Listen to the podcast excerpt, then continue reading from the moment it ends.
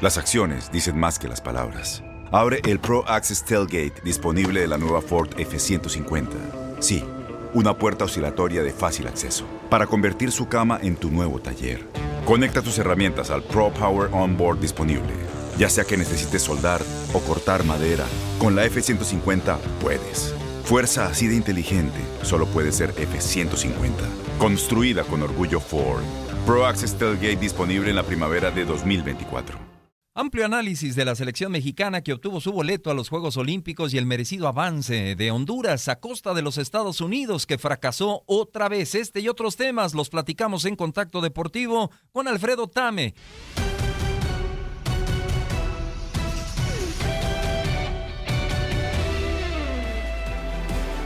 Bueno, y vamos a saludar a nuestro compañero de TUDN, Alfredo Tame, a quien nos da siempre gusto saludar. ¿Cómo estás, Alfredo? Gustavo Arturo Rivadeneira, servidor Julio César Quintanilla, para platicar un poco de la selección preolímpica que consigue precisamente su boleto ya a Tokio y que estará definiendo este preolímpico el día de mañana ante Honduras. ¿Cómo estás, Alfredo? Qué gusto saludarte.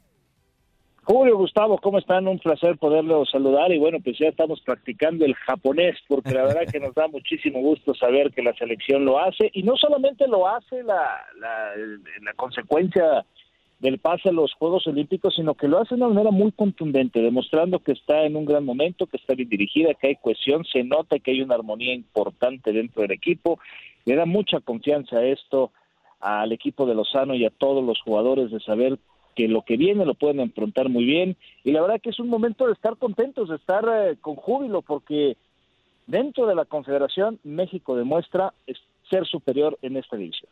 Sí, se ha mencionado mucho siempre esto del gigante, ¿no? De la de la CONCACAF. ¿Qué conclusiones sacas, Alfredo, precisamente de pues de, de, la actuación de México hasta este momento. El objetivo se cumple, el conseguir el boleto, pero falta todavía eh, pues obtener el título de este preolímpico.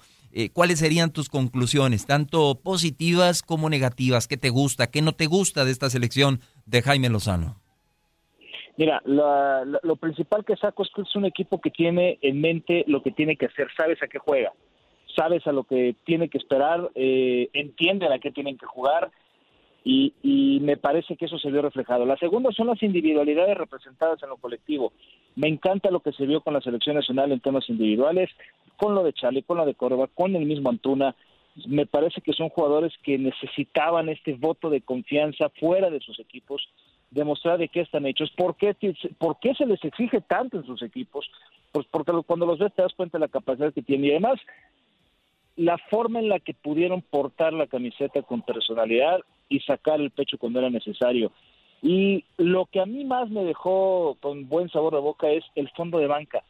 Había cambios contra la misma selección de Estados Unidos por un tema de cuidar la tarjeta amarilla, por un tema de darle descanso a Charlie y demás. Los cambios que se daban, cuando procedían los cambios, te dabas cuenta que era un equipo que se mantenía en la sintonía y la calidad se mantenía. Entonces esto te habla de que, pues, happy problem, ¿no? Para, para Lozano, ¿a quién poner? Y eso creo que cualquier director técnico se queda con la duda. Eh, de las partes que no me gustan, bueno, desgraciadamente la lesión de Maragón desde, desde luego deja, deja marcada esta, este paso, pero yo creo que lo único que remarcaría es que hay momentos en los cuales la selección sí baja la intensidad y eso es peligroso. Lo hicieron contra Costa Rica, cayó el primer gol, entraron en un lapso de unos 30 minutos en donde bajaron mucho la intensidad.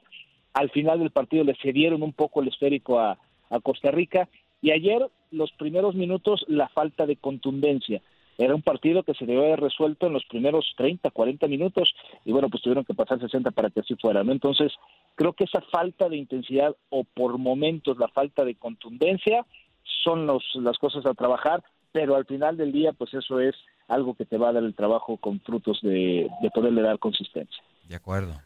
Alfredo, te saludo eh, con muchísimo gusto de este lado, Gustavo Rivadeneira. La verdad es una selección, como bien decías, ¿no? En Granadita, eh, la verdad, han cumplido un proceso muy bueno, son jóvenes muy talentosos, pero no está de más, ¿no? En el 2012 pues llevaron a una columna vertebral de jugadores de experiencia importantes, ¿no? Chuy Corona, eh, Carlos Salcido y Oribe Peralta y, y, al final pues terminaron teniendo éxito. ¿A ti quiénes ves como probables refuerzos, ¿no? Para el 2000, para estos Juegos Olímpicos de Tokio 2020.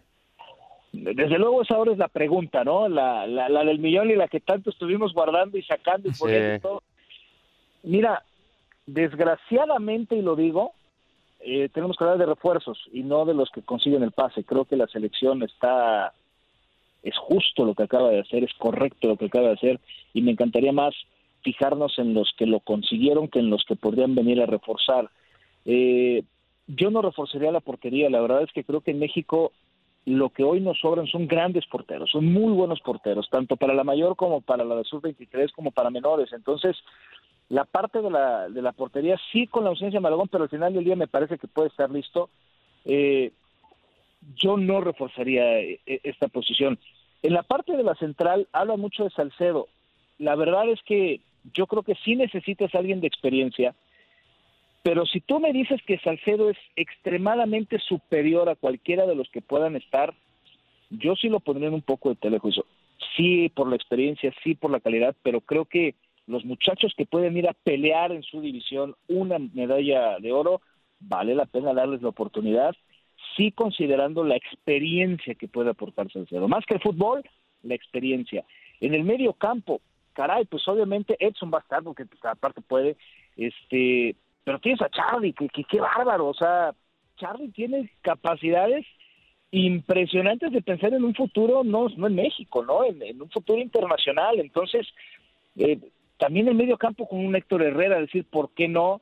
Eh, la verdad es que no, yo insisto, si a mí me pudieras exigir a quién, sí reforzaría la parte de la delantera entendiendo que el 9 nominal nos quedó de ver un tanto JJ. Eh, no dudo que llegue a encontrarse con las eh, posibilidades y capacidades de sacar adelante el proyecto y, cuando tenga más responsabilidad poder hacerlo de manera prudente, pero al final del día sí sería donde yo más me preocuparía en dónde poder poner eh, las fichas para, para reemplazar. Sabemos que Raúl va a ser muy difícil que esté, Vela sería extraordinario, me encantaría poder ver a Vela en la, en la selección, ya estuvo, ya sabemos lo que puede llegar a, aportar y bueno, el momento en el que cruza Vela, eh, sería la, la parte primordial, hay que recordar que puede Jorge, hay que recordar que puede Alson, o sea, refuerzos naturales ya existen y, y creo que con eso me centraría más. La verdad es que yo no me atrevo a dar ningún nombre, solamente me atrevo a dar el de Vela, porque me encantaría lo que pudiera darle en el refuerzo del ataque mexicano. Qué, tema, ¿eh? Qué tema, Alfredo. Y escuchándote con atención lo de la portería, caray, bueno, habrá que esperar la, la, la recuperación de, de, Malagón. Siempre, acá podríamos decir, Alfredo, que, que, pasamos caminando esta eliminatoria. No, no fue muy exigido ni Malagón, ni Jurado, y a, a, ninguno eh, que pusieras en este preolímpico. Eh, realmente el nivel fue, fue bajo, pero ya en unos Juegos Olímpicos no sé qué tanto te pudiera ayudar la, la experiencia de, de, un hombre como Memo Ochoa, como Talavera, en fin, son, son muchas cosas y, y, y, lo que hablabas de la central, sí, de acuerdo con lo de Salcedo, pero creo que eh, eh, esta, esta selección improvisó un poquito ahí en esa zona, en, en la central, porque no tenía centrales. Eh, tuvo que precisamente incrustar ahí al, al, lateral de los rojinegros del Atlas. Y, y, yo pienso en un hombre que es plurifuncional. No sé qué te parezca a ti, pero el caso de Luis Romo, que puede jugar de central, de medio, en fin, le hace falta tal vez el recorrido que tiene Edson Álvarez y los, y los foráneos, pero podría ser una, una gran opción. Pero falta tiempo y, estoy de acuerdo contigo, Alfredo, hay que, hay que esperar. Y te pregunto, un tema que, que a mí me, me genera eh, y, no sé cuál es tu, tu, análisis, tu punto de vista, lo que sucedió con Estados Unidos, eh, Alfredo. ¿A qué crees que se deba este fracaso? ¿Subestimaron este preolímpico pudiendo traer mejores hombres y se llevaron un, una sorpresa muy desagradable porque en el proyecto de Estados Unidos estaban los Juegos Olímpicos, Alfredo? Mira, siempre he sido partidario de la planeación, de la estrategia y de la mentalidad de, de los Estados Unidos y más en temas deportivos. Pero creo que soslayar un tema de soberbia no entra. Es un hecho que hubo soberbia, ¿no? Este, pensaron que con el equipo que mandaban de acuerdo. alcanzaba para meterse, ¿no? Eh, se vieron sorprendidos. Creo que es una sorpresa para todos, o sea, inclusive ellos diciendo, bueno, se, se habla de una generación de oro que no va a estar disputando una medalla de oro. Entonces, Con esto también no merma lo que están haciendo, es una realidad lo que se está creando alrededor de los juveniles norteamericanos de Estados Unidos en equipos importantes, en Europa, en su desarrollo, creo que eso también vale la pena ponerlo sobre la mesa. No creo que se merme, coarta, pero no se merma. Entonces, al final del día, es un impacto muy fuerte, es una llamada de atención. Ya no fueron a un mundial, no van a Olímpicos, han sido los dos grandes eh, eventos en los últimos años. Algo tienen que hacer en el tema de su planeación para los, eh, para los eh, eventos grandes. Viene la Copa Oro. Más que nunca ahora tienen la obligación de ganarla, porque ya no hay eh, pretexto. Tendrían que estar los jugadores principales. Tendría que estar un Pulisic, que, sabemos perfecto es un jugador, pues hoy que está dentro con Raúl Jiménez, aún con su ausencia, los dos mejores de la CONCACAF. Eh, hay, hay muchas partiduras en el tema, partituras en el tema de, de, lo que viene para Estados Unidos que sí el inmediato momento para demostrar que siguen siendo ese, que sigue fuerte ese, ese proyecto, se llama Copa Oro. Pero desde mi punto de vista, el que les hayan dicho, oye, aguántamelos tantito, no te lo, no quiero que te los lleves, juega, eso es un factor que tenemos que considerar. Los equipos también le dijeron, oye, dame chance, estamos en un momento importante en Europa, sí juega, pero creo que la parte soberbia no la podemos dejar. Ellos mandan un equipo pensando que con eso les alcanzaba y por momentos parecía que les alcanzaba. Sí. Pero de cuatro partidos jugados, pierden 12 y eso también hay que ponerlo en el, en el tintero. De acuerdo. Alfredo, ¿y no crees que ese fracaso de los Estados Unidos es un, un, fracaso, pero está más atenta la prensa mexicana al fracaso de los Estados Unidos que el proyecto de Estados Unidos olímpico? Porque pues al final eh, Estados Unidos no va a dejar de ser el número uno en cuanto a Juegos Olímpicos en Tokio 2020. Esa es una gran postura, Gustavo, porque a nosotros nos importa el fútbol, pero sabemos sí. que en temas olímpicos, pues Estados Unidos va a estar en el tope del, del medallero y, y, cuando volteé a ver que no estaba su selección olímpica de fútbol, pues van a decir, eh. o sea, como evento a los Estados Unidos, no, no, vaya, no, no, no, no es que le afecte, ¿no?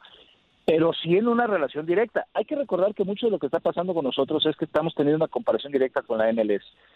Y mucho de lo que no hemos podido entender es que el proyecto de la MLS es totalmente distinto al proyecto de lo que está buscando Estados Unidos en tema de selecciones nacionales. La MLS está proyectado a ser un espectáculo. Y no importa si caen 18 goles en un juego o caen cero, lo que quieren es que sea espectacular, que haya grandes nombres, que haya grandes partidos, que haya grandes aficiones.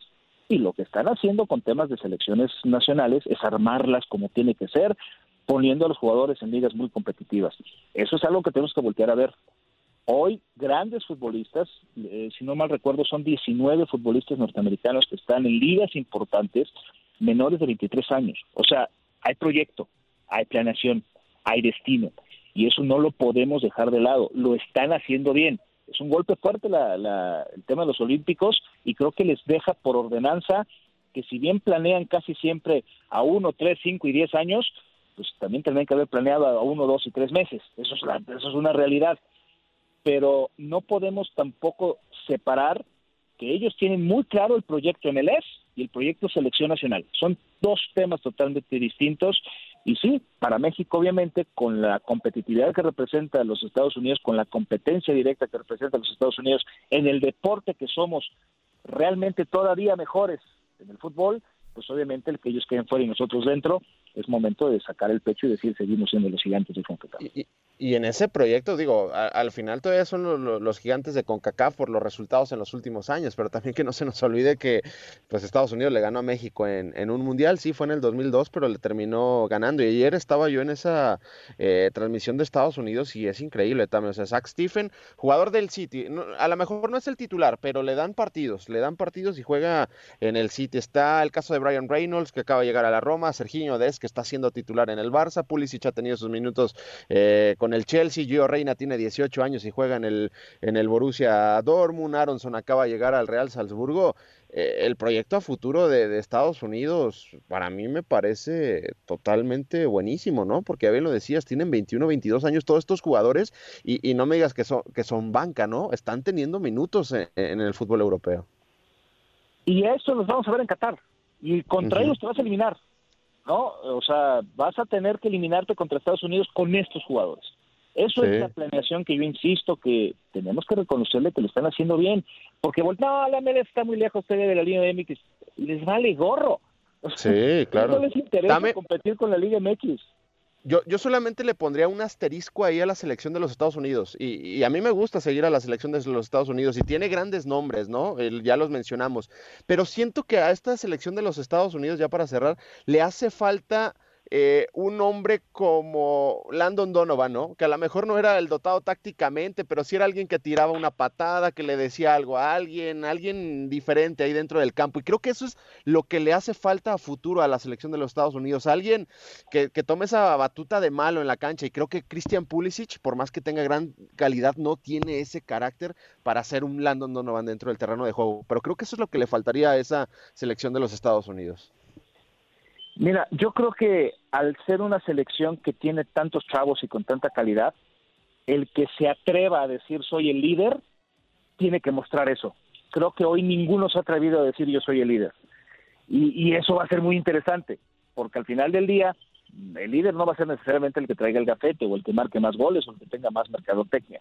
Va a ser ese el que acabas de decir, el que la gente voltee y identifique de inmediatamente por lo que representa en el campo, por lo que aporta en el campo y por la pasión y el coraje y el encunia que pueda tener al momento de, representar los colores nacionales. Entonces, sí, sí creo, sí, sí coincido contigo que hace falta esa ese Cuauhtémoc blanco que nosotros tuvimos en algún momento, ¿no? El, el que volteas y hoy lo tuvimos con guardado en algún momento y, ahora parece ser que es Edson el que se echa e, e, esa cara, o el mismo HH, pero también Donovan se dan muy pocos, y no lo digo por calidad, lo digo por lo que representan dentro de un terreno de juego. Son muy pocos jugadores en camadas, en historias, en décadas, que logran tener esas personalidades. La calidad ahí está, pero sí, la personalidad de la cual hablas, creo que eventualmente y en algún momento tendrá que suceder no solamente para los Estados Unidos, incluso para este equipo mexicano de 23 años que sí, dices Córdoba puede ser, sí puede ser Charlie, sí puede ser Edson, pero tampoco lo tenemos muy claro quién podría ser. Alfredo, Alfredo Tame, eh, se nos eh, quedó en el tintero por ahí la, selección mayor, pero eh, interesante, interesante lo que comentan y yo, y yo me, me sostengo en que es un gran fracaso de Estados Unidos no ir a Juegos Olímpicos y más por, por cómo se dio, por subestimar, porque dentro del cronograma de Estados Unidos a esta gran camada de jugadores que ya comentabas con Gus, eh, les venía a, ahora sí que como anillo al dedo el ir a Juegos Olímpicos para empezar a medirse, a rozarse. Alfredo, te agradecemos mucho, te mandamos un fuerte abrazo. Un placer poder compartir, muchísimas gracias. Y sí, la palabra correcta y no hay forma de darle otro color es fracaso. De acuerdo y es una bendición para el equipo mexicano después de tantas cosas que hemos pasado, el poder festejar que está el deporte que más representa a los mexicanos como lo es el fútbol en una cuesta como lo son los Juegos Olímpicos. Muchísimas gracias y un fuerte abrazo a los dos. A ti Alfredo, gracias.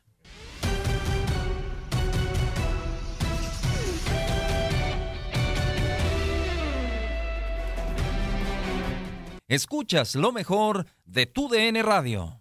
Boost Mobile tiene una gran oferta para que aproveches tu reembolso de impuestos al máximo y te mantengas conectado. Al cambiarte a Boost, recibe un 50% de descuento en tu primer mes de datos ilimitados. O, con un plan ilimitado de 40 dólares, llévate un Samsung Galaxy A15 5G por $39.99. Obtén los mejores teléfonos en las redes 5G más grandes del país. Con Boost Mobile, cambiarse es fácil. Solo visita boostmobile.com. Boost Mobile, sin miedo al éxito. Para clientes nuevos y solamente en línea, requiere AroPay. 50% de descuento en el primer mes requiere un plan de 25 dólares al mes. Aplican otras restricciones. Visita Boost para detalles.